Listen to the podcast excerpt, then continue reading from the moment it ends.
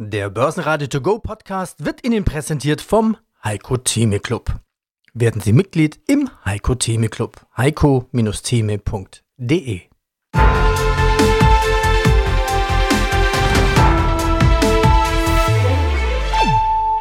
Börsenradio Network AG Marktbericht Der DAX scheint das Projekt 16.000 abzubrechen. Und die Geldpolitik könnte in so eine Art Winterschlaf gehen. Aus dem Börsenradiostudio A meldet sich heute Peter Heinrich. Heute ist Dienstag, 5. September 2023. Der DAX hat offenbar die Flirtphase mit der 16.000er Punkte-Marke beendet. Experten wie Heiko Thieme raten, im September cool bleiben, Bargeld in der Hinterhand halten, falls sich Schnäppchen auftun. Und Stefan Albrecht ist der Meinung, optimistisch bleiben, aber auch mutig Währungsrisiken aushalten. Heiko Thieme, globale Anlagestratege. Ja, das große Ereignis in dieser Woche ist ja die IAA in München. Die IAA heißt ja jetzt nicht mehr nur Internationale Automobilausstellung, sondern IAA Mobility. Hier geht es ja nicht mehr nur um Autos, jetzt würde jeder denken um Elektroautos, nein, da gibt es auch Fahrräder oder äh, es geht über den sinnvollen Nahverkehr und es geht quasi um Mobilitätskonzepte. Gestern war der Pressetag, deswegen ist auch schon sehr viel bekannt. Ab heute können alle Besucher hin. VW muss jetzt die Preise in China zum Beispiel deutlich senken, um gegen BYD und Co. anzukämpfen. Also ein ID3, also quasi der E-Golf, liegt hierzulande zwischen 35 und 40.000 Euro. Ja, und so muss VW mittlerweile in China, damit VW auch wettbewerbsfähig ist, die Preise um die Hälfte senken. Auch ein Tesla hat jetzt extreme Rabatte. Was heißt das jetzt für die Börsen? Was für die Börsen, dass der Margendruck da ist. Äh, VW hat äh, relativ spät angefangen, muss, hat einen Nachholbedarf hierbei, ist nach wie vor das zweitgrößte Automobilwerk der Welt nach Toyota.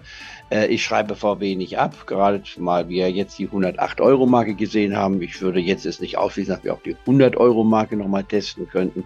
Aber ich glaube nicht, dass wir jetzt plötzlich auf dem Weg sind zur 80 oder 70 Euro-Marke. Es gibt ja Verkaufsempfehlungen jetzt auch in Deutschland. Was übrigens interessant ist, wenn ein Wert von 252, sagen wir 250 Euro fällt auf 110 und dann plötzlich gibt es Verkaufsempfehlungen, frage ich mich, wo waren die Leute vorher gewesen?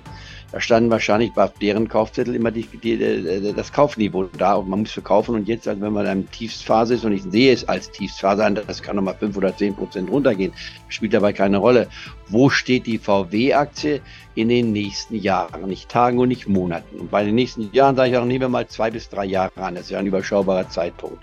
Da meine ich, werden wir viele der jetzt angestandenen Probleme in den Griff bekommen haben, sehen auch Lösungsmöglichkeiten, nach wie vor weiter existierende Probleme auch, das wollen wir nicht ignorieren. Aber ich könnte mir durchaus vorstellen, dass in den nächsten zwei, drei Jahren von einem VW-Preis sprechen, der sich eher mit der 150-Euro-Marke auseinandersetzt, als mit der Marke deutlich unter 100. Äh, das ist eine Konzeptionsüberlegung. Da kann man lange drüber streiten, ob man recht hat oder nicht recht hat. Nur das Kurs-Gewinn-Verhältnis im niedrigen einstelligen Bereich muss ja irgendwo auch einmal dann wiederum eine Achtung bekommen, wenn man auf der anderen Seite Werte empfiehlt, die Kost-Gewinn-Verhältnisse haben mit dreistelligen Bereichen, also die über 100 liegen. Also deswegen bleibe ich dabei, die VW ist für mich ein absoluter Bestand. Wer sie nicht hat, um es gleich zu sagen, würde absolut heute VW kaufenswert sein. Wer sie schon hat, der wartet ab. Wer eine volle Position von 3% hat, da gebe ich zu, das ist dann eine Schieflage von Heiko Thieme. Hier würde ich gerne unseren Clubmitgliedern zeigen, ich vermeide das Wort beweisen, aber ich würde fast auch glauben, ich kann es beweisen, dass in den nächsten zwei, drei Jahren derjenige, der heute die VW hat, wer sie heute kauft, in zwei, drei Jahren sich darüber nicht beklagen. Das wäre meine ganz klare Aussage. Das heißt, sie steht bei mir mit ganz oben auf meiner Liste. BMW kann man genauso nehmen, nicht wahr? Die haben auch sehr gute Produkte entwickelt. Mercedes ebenfalls mit seinen E-Autos. Das E-Auto kommt, das E-Auto wird verbessert und wir werden in den, am Ende dieses Jahrzehnts mit E-Autos Minimum mit einer Füllung 500 Kilometer fahren können. Wahrscheinlich steht da sogar eine 7 davor. Das reicht. Wenn man sich mal Persönliches anschaut, wer fährt denn schon mehr als 500 Kilometer am Tag? Das sind die wenigsten. Und wenn man dann das Aufladen reduzieren kann auf eine gute, knappe Stunde, dann ist das halt ein kleiner ein Kaffee, nicht wahr? Mit einem kleinen Imbiss verbunden, dann kann man voll auftanken. Und wenn man bis dahin dann die Schnelltanksäulen auch sieht, wo man sagen kann, in 15 Minuten kann man 80 Prozent wieder auftanken, dann ist das kein Problem. Für mich wäre es immer noch ein Problem. Mehr dazu gibt's im Heiko Thieme Club. heiko-thieme.club zur Geldpolitik. Könnte sein, dass die großen Zentralbanken sich auf ein Nickerchen vorbereiten. Die australische Notenbank hat die Leitzinsen nicht verändert und Gerüchte besagen, dass die EZB und die amerikanische Fed das gleiche Spiel spielen könnten. Mit anderen Worten, sie lassen das Gaspedal los, aber treten nicht voll auf die Bremse. Ja, und wie schaut es mit der globalen Wirtschaft aus? Ein Stimmungsbarometer aus China liefert uns heute eine Achterbahnfahrt. Nach hoffnungsvollen Zeichen gestern ging der Index für die chinesischen Dienstleister überraschend in den Keller. Mein Name ist Stefan Albrecht. Ich bin Vorstand der Albrecht und Sie Vermögensverwaltung AG in Köln. Ich glaube, was oft unterschätzt wird, ist eigentlich dieser Zinseszinseffekt, dieses Tesorieren. Ich hole mir sogar noch Dividenden rein, wenn ich Glück habe, je nachdem, welche Aktienstrategie ich fahre. Und dann auf Jahre gesehen habe ich ja mehr als nur 6, 8 Prozent. Da sprechen Sie für mich ganz tolles Thema an, weil wir haben nämlich da in unserer Analyse einige Unternehmen und ich darf mal sagen, wir setzen erstmal grundsätzlich etwas unterschiedlich auf. Wir sagen also, vorrangig haben wir eine Strategie mit äh, Quality Value.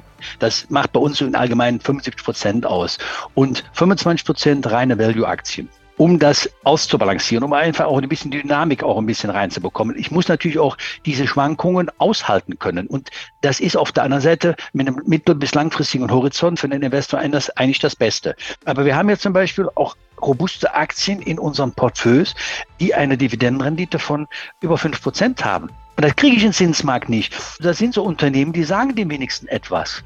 Die meisten Männer sind dann immer begeistert, wenn man so sagen, sie kennen doch Bagger. Ja, Bagger kennen wir. So, dann gibt es ein deutsches familiengeführtes Unternehmen, das heißt Wacker Neusen. Da sind wir schon so lange investiert.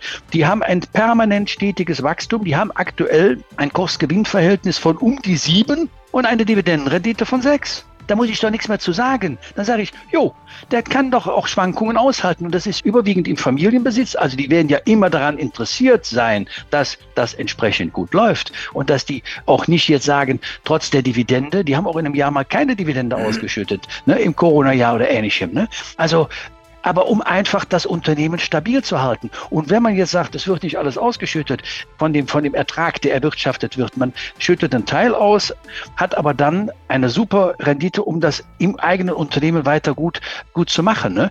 Das Unternehmen ist führend in der Elektrifizierung äh, der Produkte, der Fahrzeug, der Fahrzeugflotte, selbst die Bagger und das ganze Gedöne, was die da haben, dass die jetzt auch auf die E-Mobilität setzen.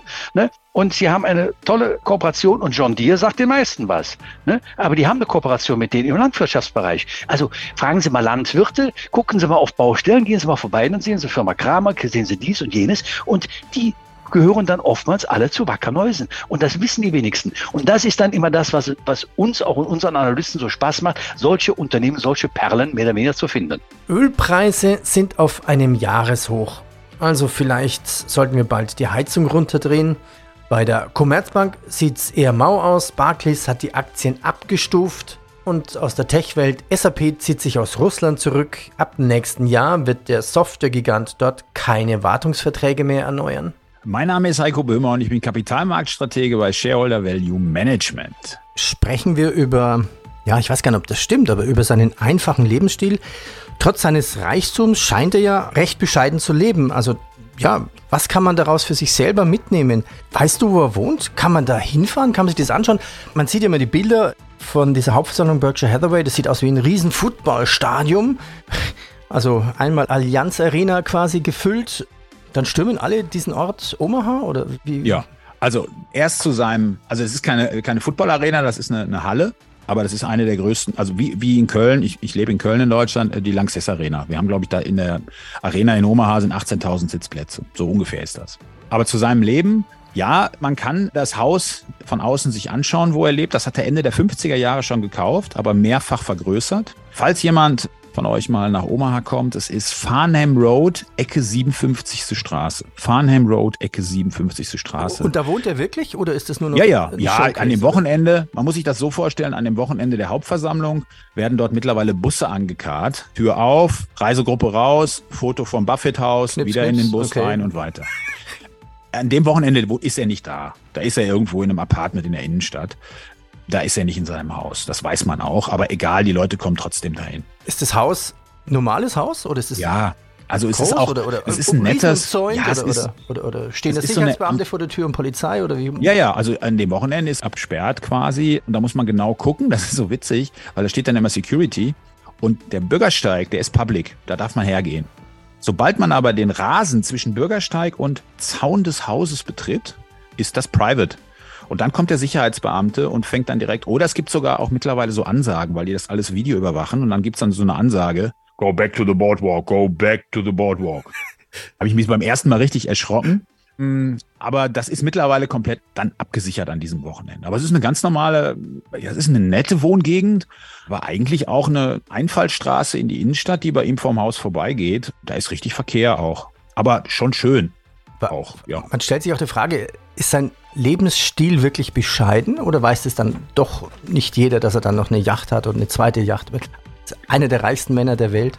Ja gut, also wenn er es auf Glamour und alles abgesehen hätte, dann müssten wir uns fragen, okay, ist Omaha dafür der richtige Ort? Also ich glaube, das ergibt sich schon daraus. Ich bin jetzt so auf den Omaha gewesen. Das ist eine nette amerikanische Stadt, keine Frage.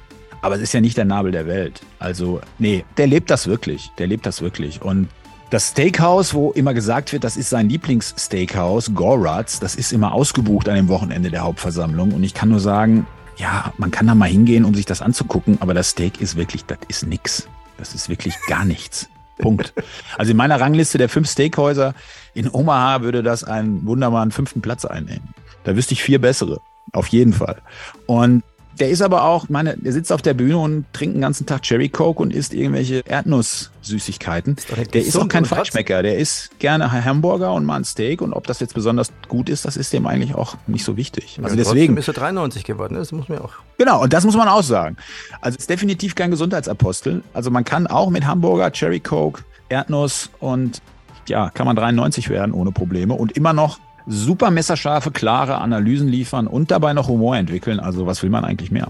Bundeskanzler Olaf Scholz hat heute die IAA Mobility in München eröffnet und verspricht, Deutschland bleibt auf dem Gas, aber umweltfreundlich bis 2045.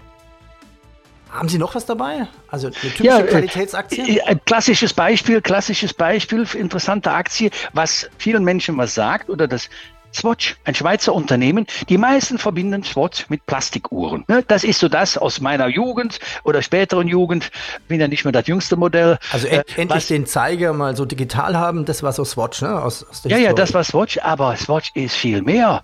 Das ist ein familiendominiertes Unternehmen und wir haben die Assoziation mit Plastikuhren, das war mal. Und die haben einen Schwerpunkt, sind hochpreisige Uhren. Darf ich mal sagen, Omega Nummer 3 auf dem Weltmarkt für Luxusuhren, aber auch Briquet, jetzt muss ich natürlich sagen, ob ich den Namen falsch richtig ausspreche, Glashütte, Original, Tissot, Mido, Union Glashütte, Rado, das sind alles bekannte Namen, die gehören alle zur Swatch Group. Und dann bekommt man einen ganz anderen Blick darauf und sagt, der gesamte Bereich dieser sogenannten Plastikuhren von früher, der macht nur einen ganz geringen, verschwindenden Anteil von 4% der Umsätze aus. Also sind die im Luxussegment deutlich eher angekommen und die anderen, wer jetzt auf so hochpreisige Uhren steht, dem sagt das alle was. Und dieses Unternehmen hat aktuell eine Nettoverschuldung, die haben also ein Vermögen von über drei Milliarden an Schweizer Franken. Ist eine stabile Währung, würde ich mal behaupten. So, haben die im Netto-Cash in der, in der Kasse, können ja also einfach gucken, wo können wir noch investieren, wo können wir gegebenenfalls zukaufen. Die können ja ganz entspannt abwarten, wenn es ein anderes Unternehmen gibt, was eventuell mal preiswert zu bekommen ist. Das Kursgewinnverhältnis ist da etwas größer, da sind wir um 10er Bereich oder knapp Anfang des, des 10er Bereichs, aber auch noch für Schweizer Verhältnisse mit einer Dividendenrendite von drei, dreieinhalb Prozent kann man da auch erstmal mitleben.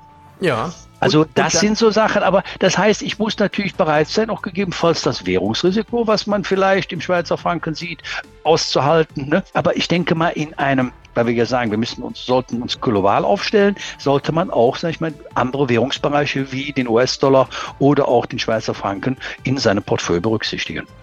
Grüß Gott, mein Name ist Günther Fett. Ich bin 1953 geboren, beschäftige mich seit 40 Jahren mit der Aktienanlage, unter anderem auch bei Privatbanken, wo ich auch Vermögensverwaltung gemacht habe. Ich habe in 2008 einen Dachfonds aufgelegt, den GF Global Select, der jetzt ein Volumen hat von um die 40 Millionen Euro und den berate ich seit 2008 bis heute. Und aus dem Börsenratestudio grüßt Sie Peter Heinrich. Grüße Sie, Herr Fett. Servus. Hallo, Herr Heinrich. Das heißt, Und- Sie kennen, Sie kennen immer noch genau, wie die Deutschland AG tickt? Zumindest wie sie getickt hat. Ja. weil wir befinden uns ja sicherlich in unserem schönen Deutschland doch in einem gewissen Wandel, ja, der ja auch teilweise schonungslos genannt wird. Das, das drücken Sie aber sehr vorsichtig aus, würde ich sagen. Ja, ich meine, ich bin froh darüber, wenn Industriemanager wie zum Beispiel ein Herr Reitzle oder auch andere solche Statements abgeben, die auch höchst fundiert sind und die eigentlich Politikern zu denken geben sollte. Ja, da bin ich sehr froh darüber, dass wir noch solche Leute haben, die sowas äh, beim Namen nennen. Ich habe nur meine Zweifel, ob das irgendjemand ernst nimmt. Weil dann dürfte man viele Dinge auch nicht machen, die man in den vergangenen Jahren gemacht hat. Und damit meine ich jetzt nicht nur die große Koalition, sondern die 16 Jahre vorher. Da ist ja auch relativ wenig passiert. Ja, das wissen wir ja heute alle, dass da auch eine Menge Fehler gemacht worden sind. Ja, hallo, mein Name ist Markus Herrmann und ich bin Portfolio Manager bei Lois und für die Fonds Lois Premium Dividende und Lois Premium Deutschland verantwortlich. Hätten Sie vielleicht noch ein zweites Beispiel? Ja, man kann sich beispielsweise auch Stemmer Imaging anschauen. Das ist ein Unternehmen aus der Nähe von München. Stemmer Imaging ist ein Händler beziehungsweise auch Lösungsanbieter im Bereich der industriellen Bildverarbeitung. Das heißt, wenn man zum Beispiel produzierende Unternehmen hat, die mithilfe von Industriekameras oder Sensoren eine Qualitätsinspektion machen wollen, beispielsweise ob bestimmte Oberflächen glatt sind. Das wird natürlich nicht mehr von Hand gemacht. Ähm, Das ist mehr und mehr ähm, automatisiert und umso mehr Automatisierung es gibt, desto besser ist es für diese Lösungsanbieter und auch Stemmer ist hier sehr, sehr gut unterwegs gewesen in den letzten Jahren mit zweistelligem Wachstum. Das Unternehmen konnte die Marge permanent steigen, hat eine sehr gesunde Netto-Kasse-Position und auch hier ist es so, dass man mittlerweile das Unternehmen aufgrund des Kursverfalls für ein KGV von 10 bekommt. Und das ist alles eben ein Spiegelbild dessen, was an der Börse momentan gerade passiert. Diese kleinen Werte, die werden einfach abverkauft. Ähm, da gibt's nicht viel Volumen Aktienhandel. Dementsprechend, wenn hier ein paar Verkäufer aktiv sind, dann kennt das kaum Grenzen nach unten. Und ja, das sind dann eben die Phasen, wo man bei solchen Titeln die Hand aufhalten kann, wenn man sein Research gemacht hat und der Überzeugung ist, dass man hier ein attraktives Kurspotenzial hat. Und zum Schluss noch, naja, hey, die Masse wird teurer. Das Bier auf dem Oktoberfest. 14,90 Euro kostet der Spaß. Aber wir wissen ja, gejammert wird immer und getrunken auch. Börsenradio Network AG. Marktbericht.